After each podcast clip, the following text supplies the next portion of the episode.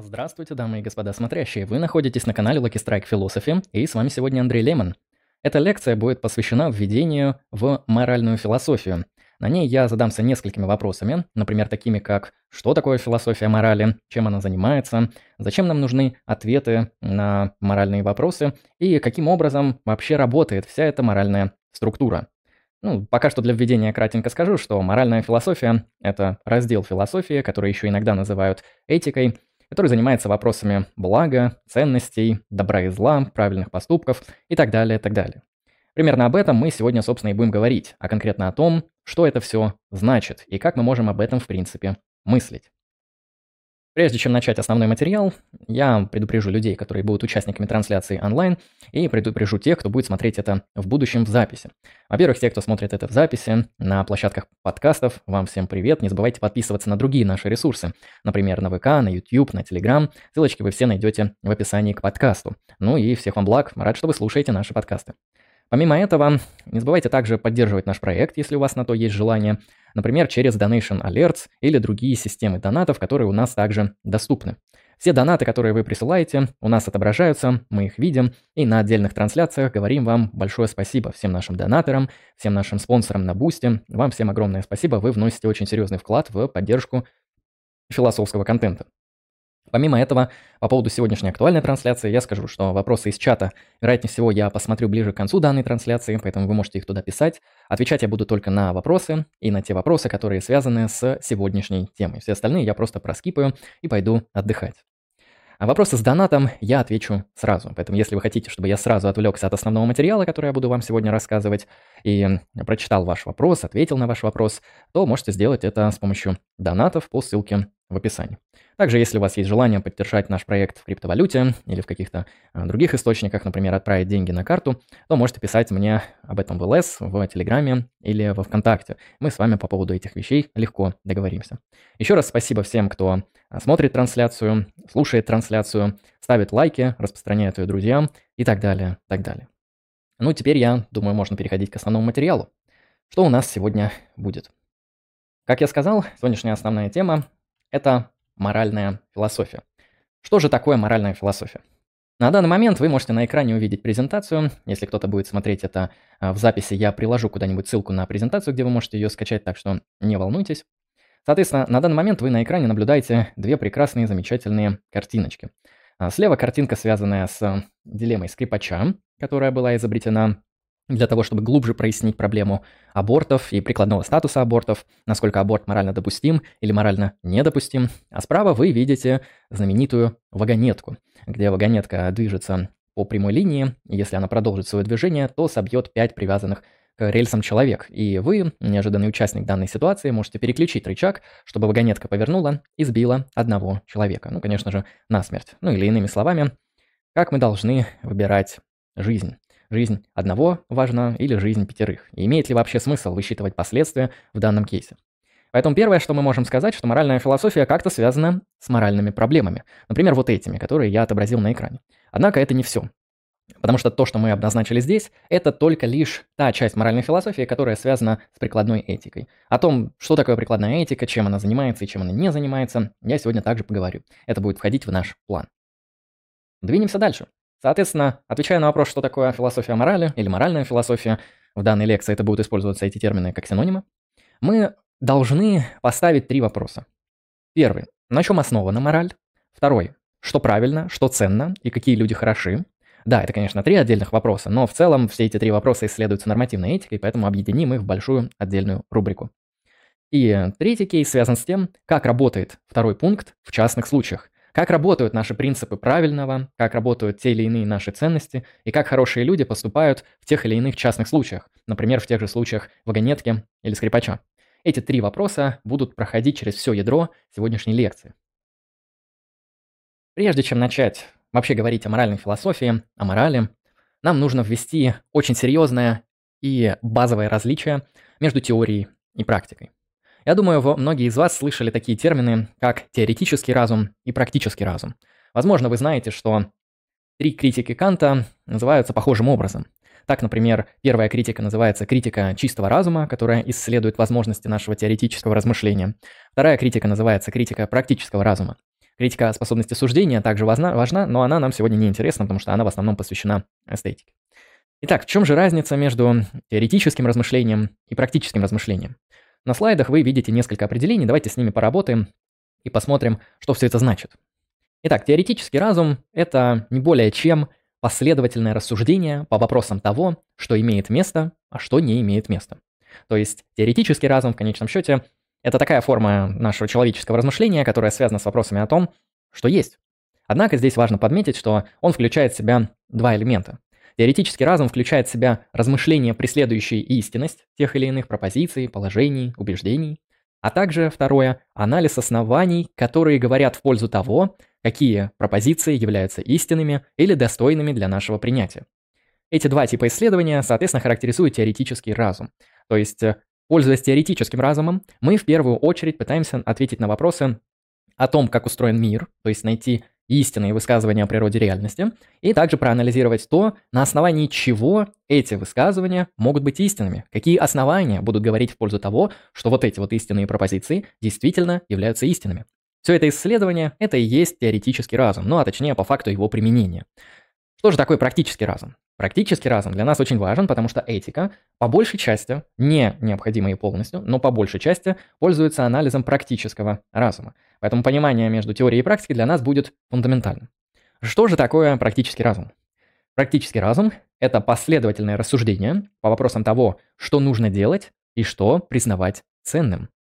Соответственно, давайте зададим два вопроса, где первый будет относиться к теоретическому разуму, а второй к практическому. Мы, заходя в комнату, можем задать следующий вопрос. Действительно ли в комнате находится стол? Это вопрос теоретический, хотя он звучит достаточно просто и по-бытовому, это не отменяет то, что мы ищем истину по данному вопросу. Поэтому действительно ли в комнате есть стол, или существует ли стол, или столовость, это вопрос теоретического разума. В то время как вопрос такой, как какой алгоритм действий позволит нам наилучшим образом собрать стол, который мы только что привезли из какой-нибудь там Икеи или откуда сейчас покупают столы, это вопрос не теоретический, это вопрос практический, потому что мы задаемся вопросом о том, что нам нужно делать, чтобы достичь определенной цели. Поэтому здесь идет применение практического разума. Практический разум, таким образом, включает в себя размышления, которые говорят то, почему конкретные действия являются наилучшими или достойными для совершения. Ну или, если совсем кратко, выделять различия теории и практики, то мы можем сказать, что теоретический разум – это такое применение мышления, которое говорит про структуру реальности и знаний о ней, в то время как практический говорит о том, какие действия в этой реальности будут наилучшими и оптимальными. Это и есть различие между теорией и практикой. У вас, конечно, могут быть свои предположения о том, как провести это различие, можете писать их в комментарии, ну и делиться своим мнением по данному вопросу. Движемся дальше. Нам нужно задаться вопросом о том, что, соответственно, объясняет моральная философия. Для того, чтобы ответить на этот вопрос, мне необходимо сравнить моральную философию, она же этика, с метафизикой и эпистемологией, которые также являются мейнстримными, большими, огромными разделами философии. Итак, а вот и донат. Спасибо большое за донат. Я на него прервусь, как и обещал. На донаты мы сегодня прерываемся, читаем их и продолжаем двигаться по лекции. Спасибо большое, человек с ником «Молодой человек». 500 рублей. Философу на броге. Спасибо большое. Броги действительно мне не помешают. И в ближайшее время присмотрю себе красивые. Благодарю, благодарю. Продолжаем. Итак, что такое метафизика? Вот как раз-таки для сейчас, для людей, которые, например, не знают, как выглядит современная академическая философия, а, в англо-американском мире, ну, то есть э, в а, Западной Европе, в Северной Америке, в Австралии, в других местах. Я сейчас объясню примерно, как выглядит ее структура. То есть в ней как минимум есть три фундаментальные, достаточно отделенные друг от друга дисциплины, которые задаются разными вопросами.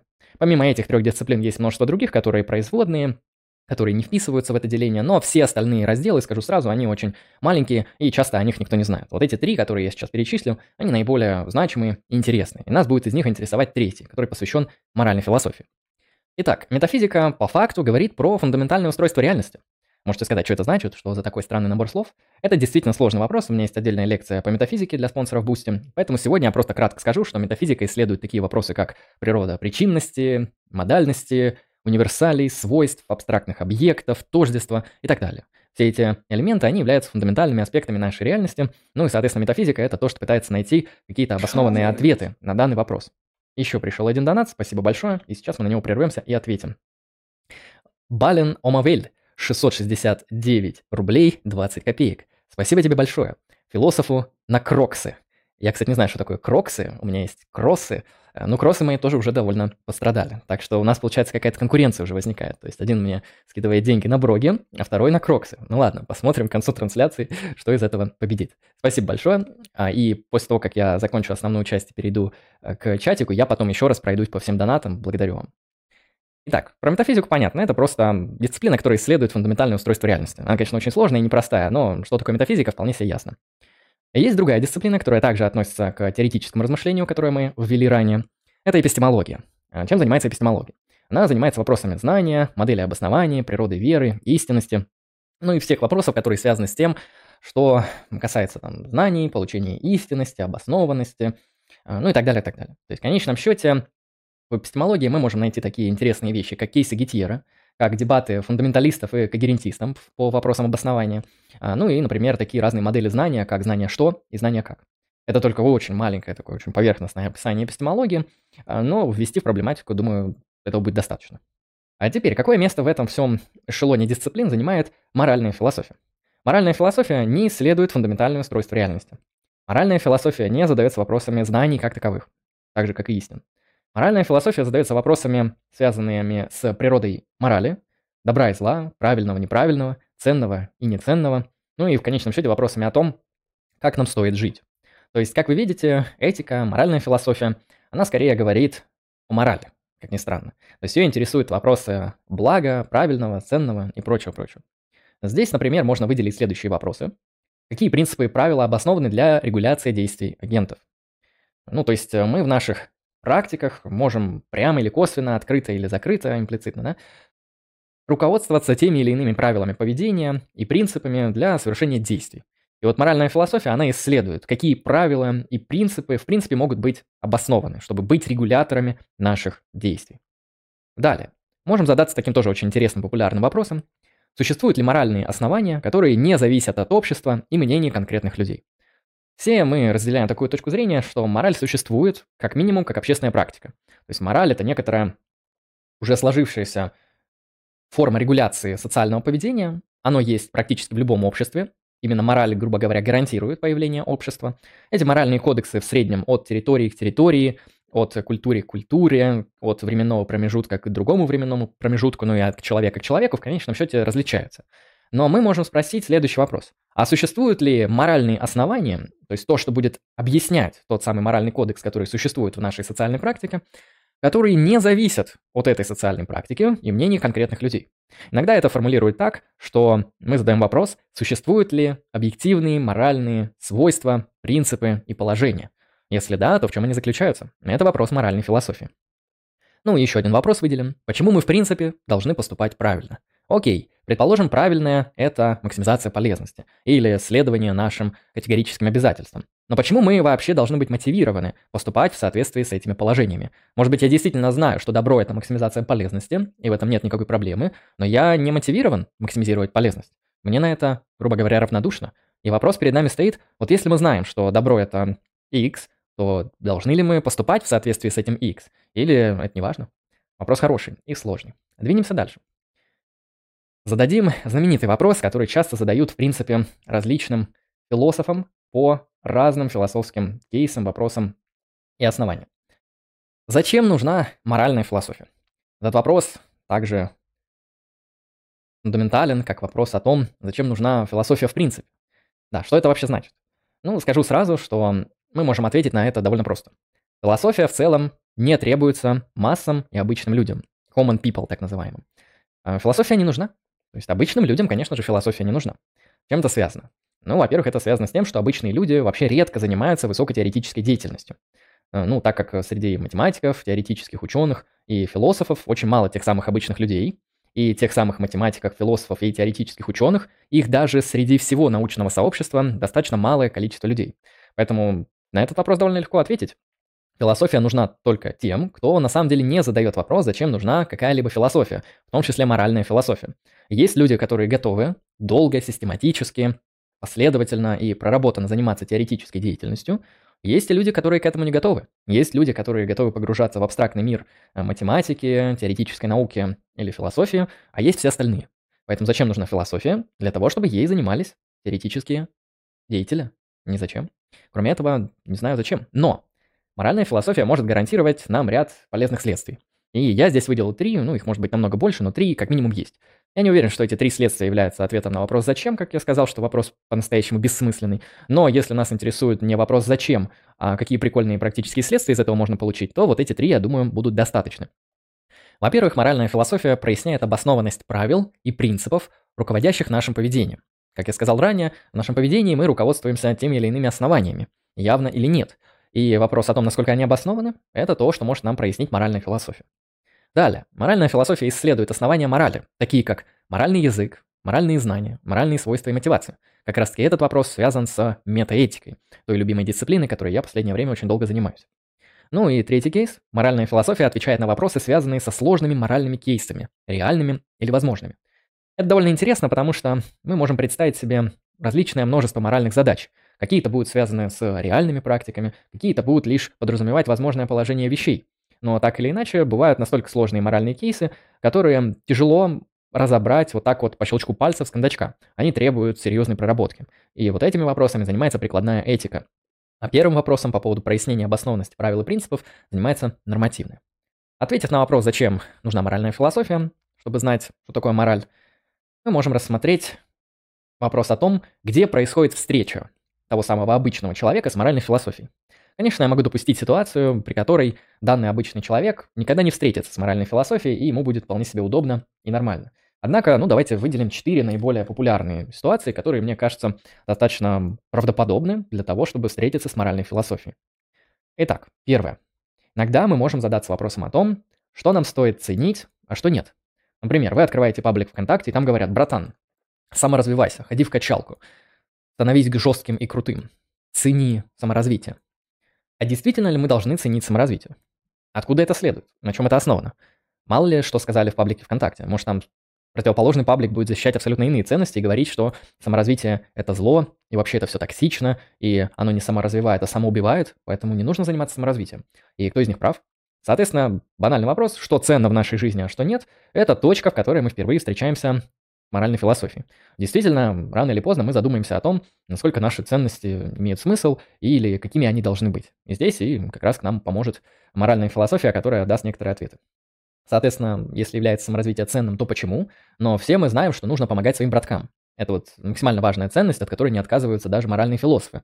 Но почему это так? На чем это основано? Поэтому второй кейс, который следует вот мягко из первого, связан с тем, что мы можем представить опять же ситуацию, в которой мы захотим осмыслить обоснованность наших убеждений о правильных поступках и принципах поведения, которые мы стихийно получили из внешней среды. Соответственно, мы знаем, что мы люди, социальные существа, учимся огромному количеству различных вещей, например, моральному поведению, принципам моральным и представлениям о благе. Мы их стихийно, случайно получаем из внешней среды. Но перед нами в целом рано или поздно может встать такой вопрос, который, я думаю, достаточно интересен. Что если то, что вам говорит ваш совковый батя, дед или училка в школе по поводу того, что такое правильное и что неправильное, что если все это ошибочно? Вдруг они действительно ошибаются? Как это обосновать? Нам поможет моральная философия. Далее, третий кейс. Моральная философия может встретиться с нами при анализе моральных кейсов, где встречаются различные конкурирующие представления о правильном. Например, мы можем представить себе ситуацию или реально в ней оказаться. Ситуация, которая может быть охарактеризована так. Солгать, чтобы принести общую пользу, или остаться честным и принципиальным, но приносящим вред. Как поступить в данной ситуации? Солгать ради пользы или остаться честным, но вредным? Вопрос хороший и интересный. Или не менее популярная ситуация. Совершить аборт, реализуя свою личную свободу, или сохранить жизнь другого человека. Я, конечно, понимаю, что это касается в основном женщин, но за женщин-то и сказать можно, почему бы и нет. В данных случаях мы видим, что здесь у нас есть различные конкурирующие представления о благе, которые в этой ситуации встречаются. И найти ответ на вопрос, что из этого правильно, что нет, какой тип благ предпочтительней, а, это как минимум связано с работой моральной философии, которая нам и нужна, чтобы дать какой-то хороший ответ, обоснованный, рациональный, на то, как решать эти дилеммы. А далее. Моральная философия поможет нам при выработке и анализе привычек и установок характера, которые должны принести простите, которые должны привести вашу жизнь к процветанию. Ну, например, мы можем задаться вопросом о том, нужно ли доблестно бороться с обстоятельствами, или просто забить, не переживать и не париться. Нужно ли быть милосердным и открытым для других людей, или преследовать свой личный интерес, идя по головам. Все эти вещи связаны с нашими чертами характера, установками и привычками. Нужно ли быть мужественным или трусливым? Нужно ли быть милосердным или, даже не знаю, черствым, наверное, да, не милосердным? Нужно ли быть умеренным или развратным? Требуется ли от нас разумность или можно оставаться глупым? Вопрос о том, какие черты характера правильные, какие нет, это также вопрос моральной философии. Двинемся дальше. Теперь нас интересует структура моральной философии, которую я кратенько обозначил уже. Я сказал, что здесь присутствуют три дисциплины. Это метаэтика, нормативная этика и прикладная этика. Что это все такое? Опять же, постараюсь кратко объяснить, чтобы мы дальше уже разобрали это подробно. Метаэтика отвечает на вопросы, связанные с тем, каковы фундаментальные основы морали. Дальше я раскрою, что это. Нормативная этика говорит нам про принципы и правила, регулирующие поведение агентов. Прикладная этика связана с применением нормативных теорий, которые разработаны в нормативной этике, к сложным, реальным или возможным кейсам. Ну и, соответственно, это можно разделить на три больших вопроса. Первый будет связан с тем, какова природа блага, что если благо происходит от Бога, и природа блага божественная. В чем содержание блага, это вопрос нормативной этики, то есть в чем состоит благо, как оно выглядит и э, в чем его регуляция к поведению. Возможно, благо состоит в получении кайфа, не больше и не меньше. Ну и третье, как благо реализуется на практике. Можно сказать, как скажет государство, так и будет реализоваться. Но для многих и первый, и второй, и третий ответ является неправдоподобным. Но что же тогда будет правдоподобно, мы рассмотрим далее. Структура, я думаю, понятна. Начнем с анализа элементов структуры. Первый – метаэтика. Метаэтика очень интересная дисциплина. Не, не такая сложная, как кажется. Связанная во многом с философией морали. Ну, не с философией морали, а с основанием морали. Так, но прежде чем я продолжу движение по нашей лекции, я отвечу на донат Эмиля. Эмиль, 100 рублей, спасибо тебе большое. А если мы придерживаемся в этике добродетелей, то имеет смысл разделение этики на три категории. Да, потому что мы всегда можем спросить, что значит моральный язык, как мы получаем в этике добродетели моральные знания, на чем фундируются в реальности а, моральные характеристики, и это будет иметь смысл в рамках метаэтики.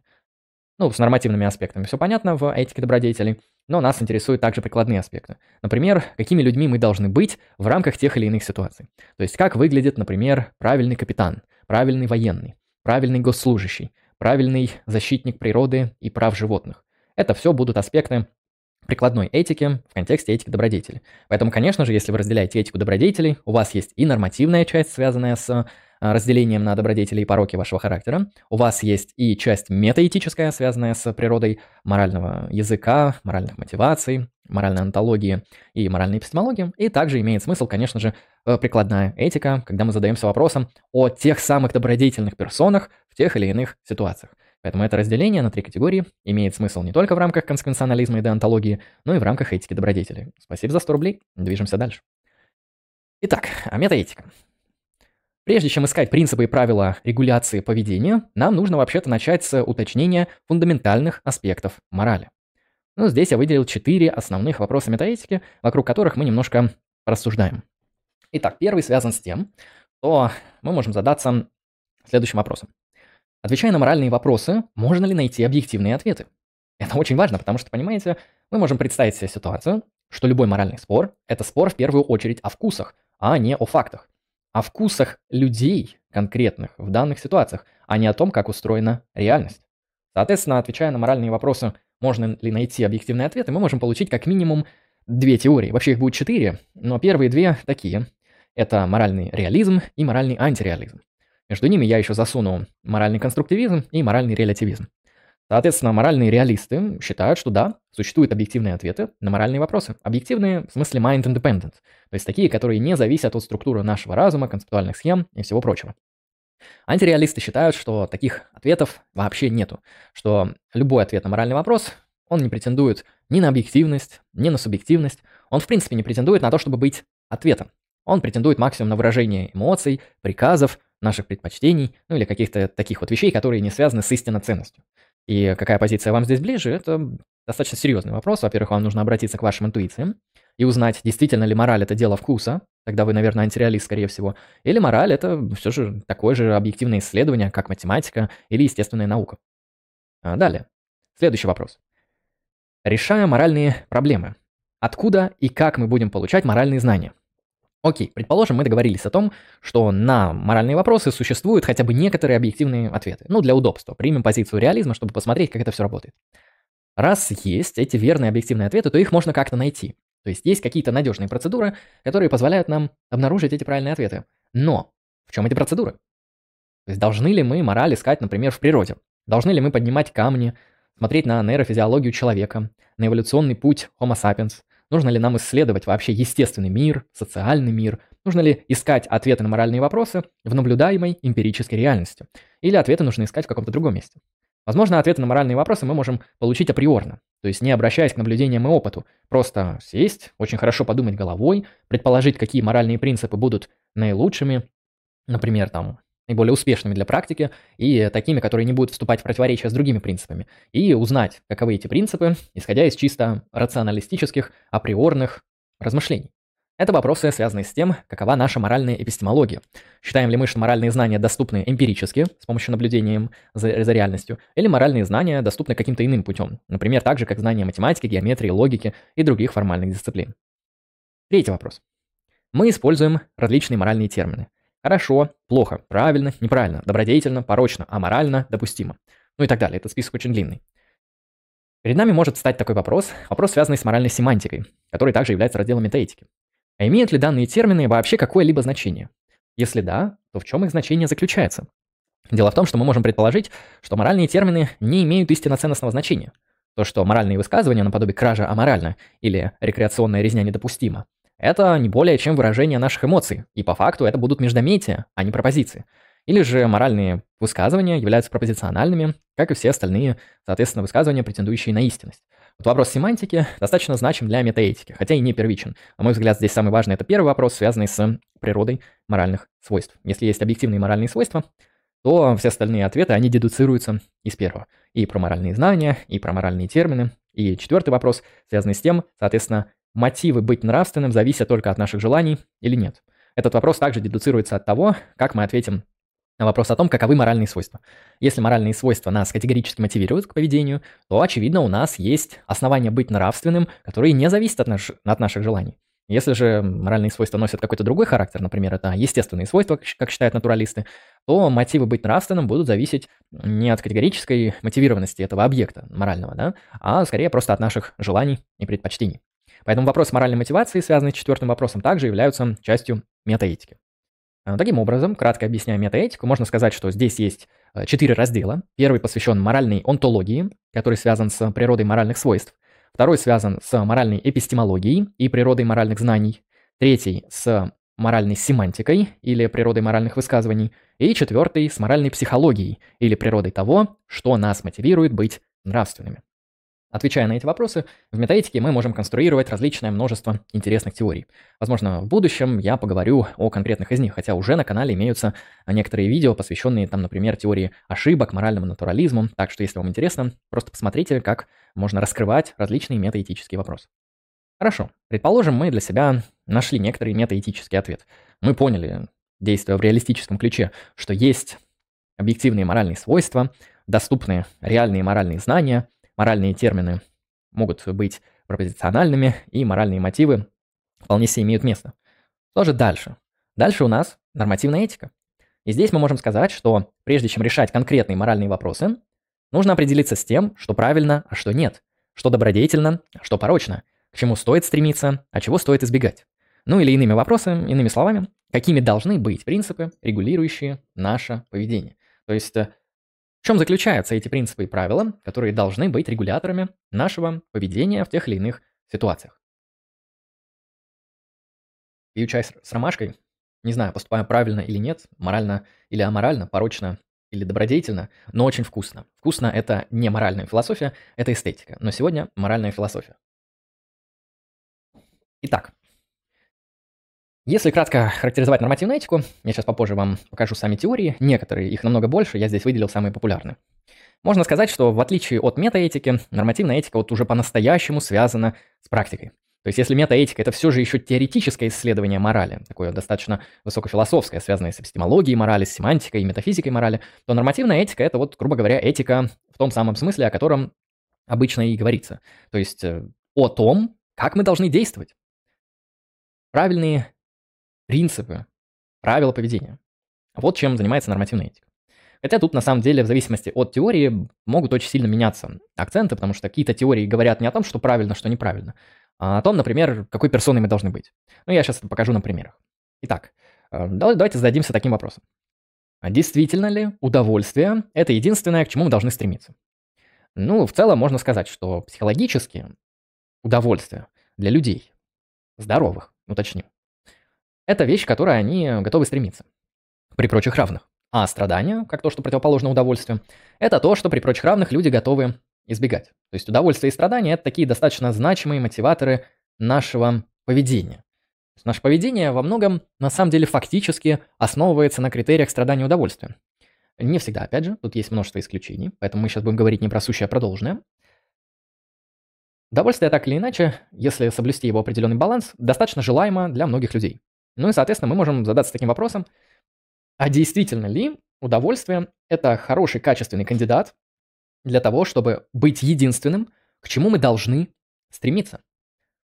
Если мы отвечаем «да», то мы попадаем в школу классического утилитаризма Иеремии Бентома и Джона Стюарта Милля, которые так и говорили, что удовольствие – это единственное благо, к которому мы должны стремиться, и общее количество которого мы должны максимизировать. А страдание – это то единственное зло, которое мы должны избегать и всячески его минимизировать. Соответственно, отвечая на вопрос о том, что такое добро и зло, ну или что правильно, а что неправильно в классическом утилитаризме, мы можем сказать, что правильно – это такое действие, правильное действие, да, или правильный принцип, правильный акт – это такой, который максимизирует удовольствие и или минимизирует страдания. Достаточно просто. Ну, это в целом вытекает из ответа на вопрос о том, действительно ли удовольствие единственное благо. Если мы считаем, что все же удовольствие это не единственное благо, например, для нас может быть значимым и ценным не только удовольствие, но и, например, знания, дружба, жизнь, какие-то другие вещи, которые не только связаны с удовольствием.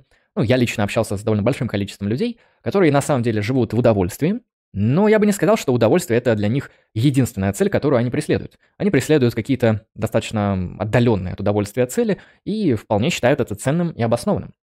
Поэтому мы можем всегда сказать, что нет, удовольствие это не единственное, к чему мы должны стремиться. Есть множество других благ. И вот на самом деле вопрос, что считать благом, что ценно, что достойно стремления, что достойно, чтобы его максимизировать, это вопросы консеквенционализма. То есть классический утилитаризм, он же гедонистический утилитаризм, отвечает на этот вопрос, да, довольно просто, что единственное, к чему мы должны стремиться, и что имеет единственную внутреннюю ценность, не инструментальную ценность, или просто является целью, иными словами, это удовольствие. Если мы считаем, что это что-то другое, например, мы можем разделять теорию преференций, что целью является не удовольствие, а реализация преференций агентов в максимальном количестве, или, например, мы можем, как я, разделять теорию объективного списка, что этих благ намного больше, чем одно. Это и знание, и здоровье, и дружба, и свобода, и эстетический опыт, и игра, и в том числе удовольствие. Таких благ много, они составляют большой объективный список, который мы должны максимизировать. Это уже будут иные размышления в рамках консквенционалистской теории морали.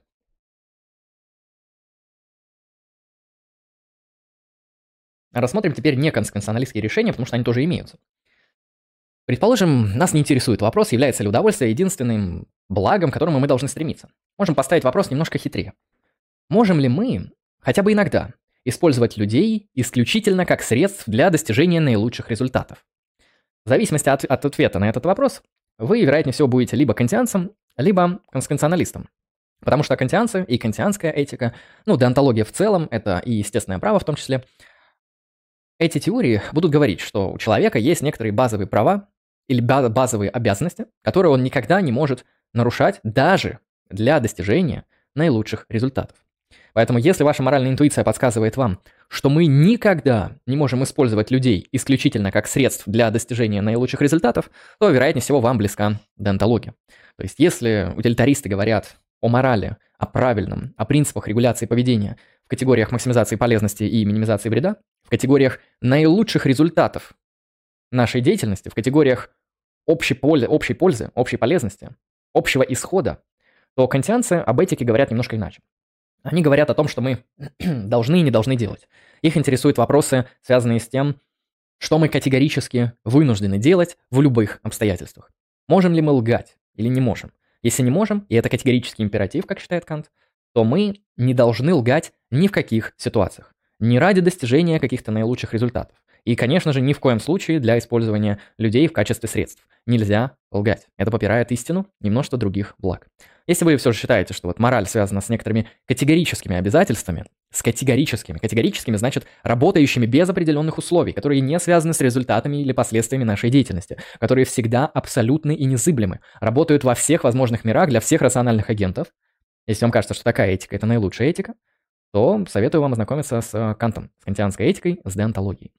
Примерно так, соответственно, кантианцы э, говорят нам о том, каковы принципы, регулирующие наше правильное поведение. И это категорический императив, ну или свод безусловных обязательств. Это синоним.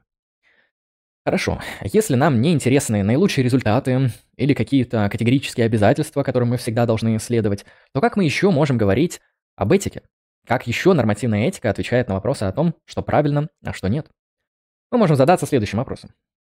Всегда при совершении действия, действие исходит откуда-то. Оно происходит не случайно. Действие – это результат работы личности, у которой есть свой характер, который чаще всего и определяет наши действия и их результаты. То есть перед тем, как получить результаты, и перед тем, как совершить действие, идет какая-то значимая фундаментальная работа.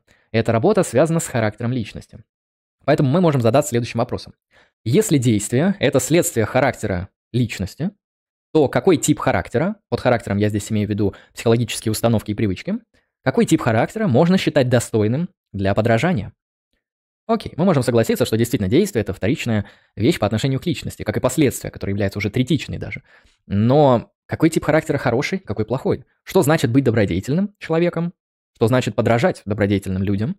И что значит быть порочным человеком? Как отдемаркировать порочную личность от добродетельной? Подобными вопросами, вопросами характеристики личности или вопросами о том, каким должен быть наш характер, чтобы быть достойным подражания со стороны других людей и для нас тоже, это вопрос этики добродетели. Например, должны ли мы быть доблестными? Должны ли мы быть разумными? Должны ли мы быть честными, справедливыми? Или мы должны, но не всегда? Или, например, если судья, то будь справедливым, потому что это твоя работа. Приходя домой, делай, что хочешь. Вопрос на самом деле достаточно сложный. Примерно так будут отвечать на эти вопросы этики добродетелей. Далее, мы можем обратиться и к четвертой этической теории. Опять же говорю, их намного больше, есть еще контрактивизм и другие взгляды, но вот я выделил такие наиболее, наверное, интересными, которые чаще всего всплывают в этических дискуссиях. Мы можем отбросить и наилучшие результаты, и какие-то категорические обязательства, и даже какие-то черты характера, и сказать, вообще-то у меня есть мотивы. И их можно поделить на альтруистичные и эгоистичные. И вот эгоистические мотивы, то есть те, которые связаны с реализацией личных интересов, они приводят к правильным действиям. Всегда ли? Ну, мы можем уточнить только в тех ситуациях, когда они не нарушают интересы других агентов. А, подобная позиция будет называться этическим эгоистом, этическим эгоизмом. Здесь мы можем спросить, достаточно ли в правильном действии просто-напросто руководствоваться личным интересом так, чтобы не нарушать интерес других агентов? Если мы говорим, что да, достаточно, то есть, э, окей, просто действуй так, как хочешь, не нарушая интересы других, как хочешь. Вот если ты поступаешь так, если у вас сохраняется в вашей этической жизни некоторый э, баланс интересов, личных с интересом других агентов, то, пожалуйста, то есть правильное действие это такое, которое связано с вашим личным интересом, таким, чтобы он не нарушал интерес других агентов. Это и есть этический эгоизм. Ну, если вам интересно автор, в, концу, в конце презентации я прикреплю литературу, она будет на слайде. Но пока что скажу, этика добродетелей – это у нас Аристотель, Алаздер Макентайр, Элизабетенском, достаточно интересные этики добродетели, этический эгоизм. Ну, в основном Айн Рэнд. В основном Айн Рэнд. Ну, кстати, на русский переведена, поэтому можете почитать «Добродетель эгоизма». Хорошо, мы примерно поняли, что нормативная этика, она про что? Она либо первая, про то, что ценно, например, удовольствие или что-то еще. Ценно не в смысле просто ценно, а см- ценно в смысле единственно, что ценно. Или не инструментально ценно. Вот каковы правильные цели в жизни. Это один из вопросов, который мы можем поставить в рамках нормативной этики, и у нас будет большой раздел конституционализма. Дальше мы можем спросить, а в чем наши обязательства перед другими людьми? Да? Обязаны ли мы никогда не использовать людей как средств? Если так, то нам ближе кантианство и деонтология. А, соответственно, в чем наши обязательства, да? Если нам не интересны ни обязательства, ни какие-то там цели, мы можем спросить, а какие черты характера мы должны культивировать, что мы должны практиковать, каким образцам для подражания мы можем следовать, и это будет хорошо. Это этика добродетелей, да? И можем спросить, а почему бы нам просто не руководствоваться личным интересом так, чтобы не мешать другим? Будет ли этого достаточно для этики? Иногда, на самом деле, вполне себе достаточно. Это такие четыре подхода, которые я выделил в нормативной этике. Можете выделять какие-то свои, можете анализировать вот эти, которые мы кратенько разобрали. Но пока что двинемся дальше. Итого, мы рассмотрели метаэтику, держим в голове, которая связана с фундаментальными аспектами морали, нормативную этику, которая связана с принципами и правилами правильного поведения. Что же дальше? Дальше, как вы помните, прикладная. Предположим, что нам известны принципы и правила правильного поведения. Предположим, это максимизация наилучших результатов или исполнение категорических обязательств. В целом, неважно. Мы можем задаться вопросом о том, каким образом применять вот эти принципы и правила к частным случаям и реализовывать их в нашей жизни.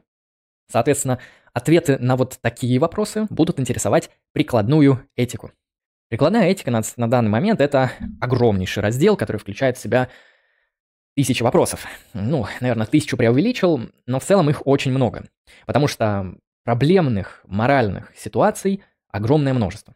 Я, опять же, на слайде выделил лишь только некоторые, которые, наверное, наиболее популярные и наиболее часто возникают во всяких дискуссиях. Помимо этих существует очень-очень-очень много всего.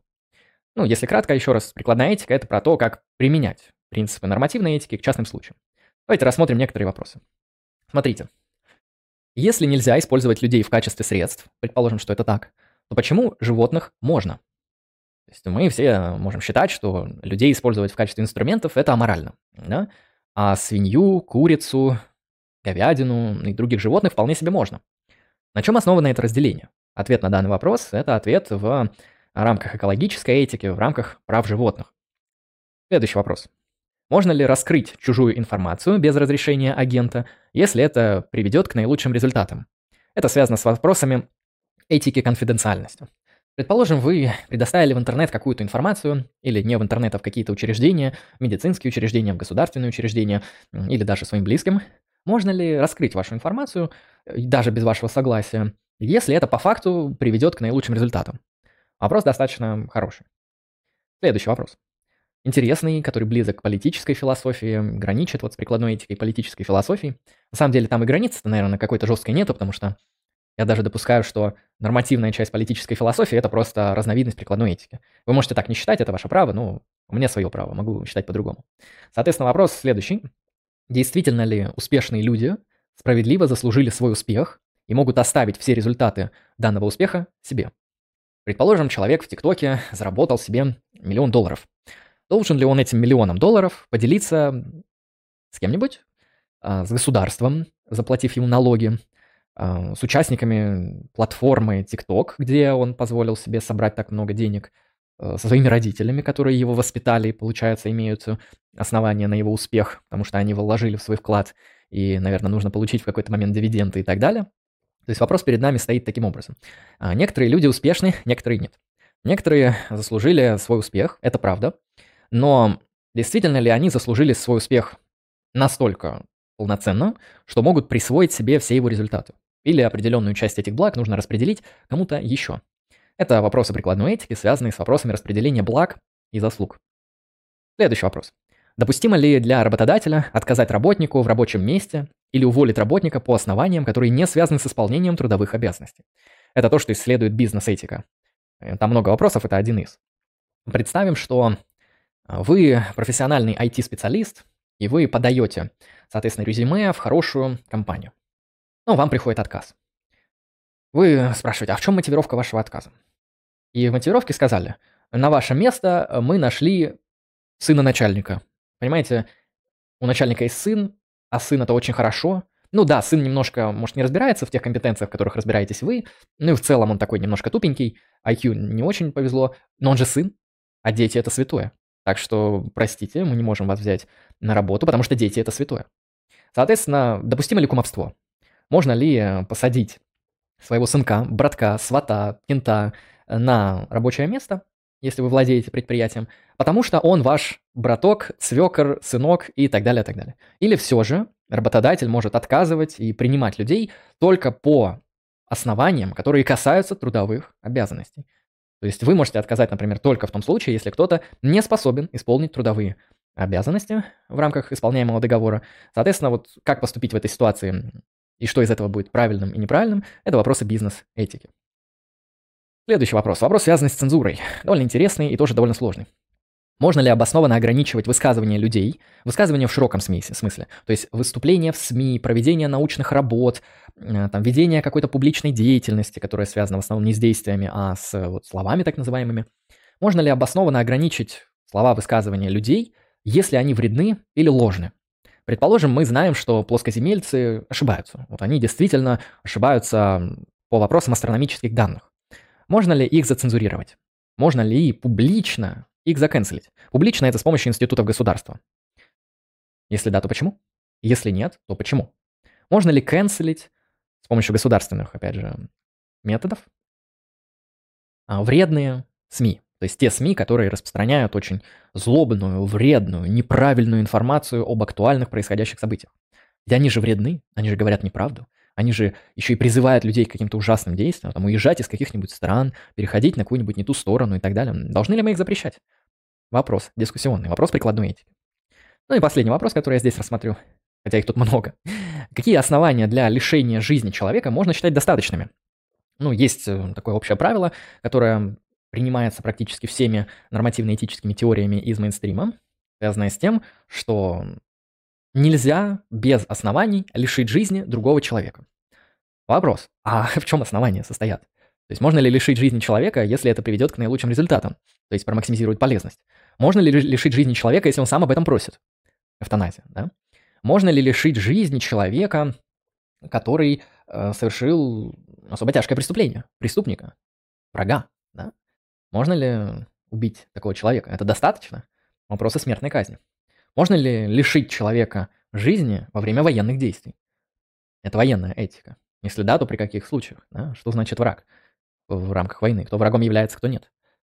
Так что основания для лишения жизни – это вопрос биоэтики, вопросы смертной казни, теории наказания, вопросы военной этики, ну и множество других вопросов. Соответственно, там вопросы абортов да, тоже можно относить к этому кейсу. В общем, в прикладной этике много разных вопросов. Это и ложь во благо, и вагонетка та же самая, и куча других кейсов, которые связаны вполне с реальными обстоятельствами. Ну, сейчас, как известно, популярна вот и, очень дискуссионная военная этика, то есть какие формы ведения э, войны являются морально допустимыми, а какие нет. Это тоже все вопросы прикладной этики. На них можно отвечать в рамках именно философии. Так что давайте подведем некоторый итог. Что же такое моральная философия? Ну, как мы узнали, это раздел философии, изучающий природу морали. Также мы узнали, что моральная философия рассуждает больше о практических моментах, нежели о теоретических. Хотя теория не исключена, потому что метаэтика – это все же таки теоретическая дисциплина в рамках моральной философии. Далее. Моральная философия анализирует обоснованность оснований для нашего поведения. Те принципы, правила и установки характера, которые руководят нашим поведением, могут быть с помощью моральной философии проанализированы на обоснованность или необоснованность. Это опять же суда. Ну и четвертое, что мы здесь выделили. Моральная философия ищет рациональное решение сложных моральных кейсов, которые мы обозначили в рамках прикладной этики. Примерно такое общее введение в моральную философию я сделаю. На данном слайде вы можете видеть список рекомендуемой литературы. Слева статьи, которые я использовал в том числе для создания данной презентации. В основном это статьи со Стэнфордской философской энциклопедии, которые посвящены и тому, что такое практический разум, и метаэтике, и нормативной этике, и так далее, и так далее. Поэтому ознакомьтесь обязательно с данной литературой. Уточню сразу, она вся на английском. И если вы хотите что-то почитать э, более расширенное, чем статьи в энциклопедиях, то вы можете ознакомиться с правой колонкой рекомендаций. Здесь бы я вам посоветовал вот эту первую книжку Дэвида Эдмонса «Убили бы вы толстяка. Задача вагонетки». Во-первых, она достаточно простая, достаточно интересная, но при этом содержит все основные аспекты, связанные с современной нормативной этикой. Если вы хотите что-то более сложное, то обратитесь к работе Алисдера Макентайра после добродетели. Она уже более такая фундаментальная, содержит взгляды самого Макентайра на вопросы того, что такое добро и зло и мораль. Ну, то есть уже представляет из себя такое вот достаточно проработанное, интересное нормативно-этическое а, исследование. Ну и не забывайте изучать первоисточники, которые связаны с нормативной этикой. Это, конечно, Иммануил Кант, основа метафизики морали. Это Джон Стюарт Миль, работа «Утилитаризм». Ну и, конечно же, Аристотель, Никомахова этика. Ну, раз вам, например, интересен эгоизм, который я тоже сегодня выделял, то добродетель эгоизма Айн Рэнд. В общем, литературу я вам дал. Надеюсь, вы найдете, что почитать. Примерно такое введение в моральную философию я сделаю. Теперь мы поступим следующим образом. Я сделаю небольшой перерыв, минуты, наверное, 2-3, и после этого вернусь, почитаю чатик, после чего мы будем понемногу заканчивать. Так что прерываемся, и потом возвращаемся к чату. Если у кого-то заготовились какие-то вопросы, то обязательно сейчас их пишите прямо в чат, чтобы я на них все ответил.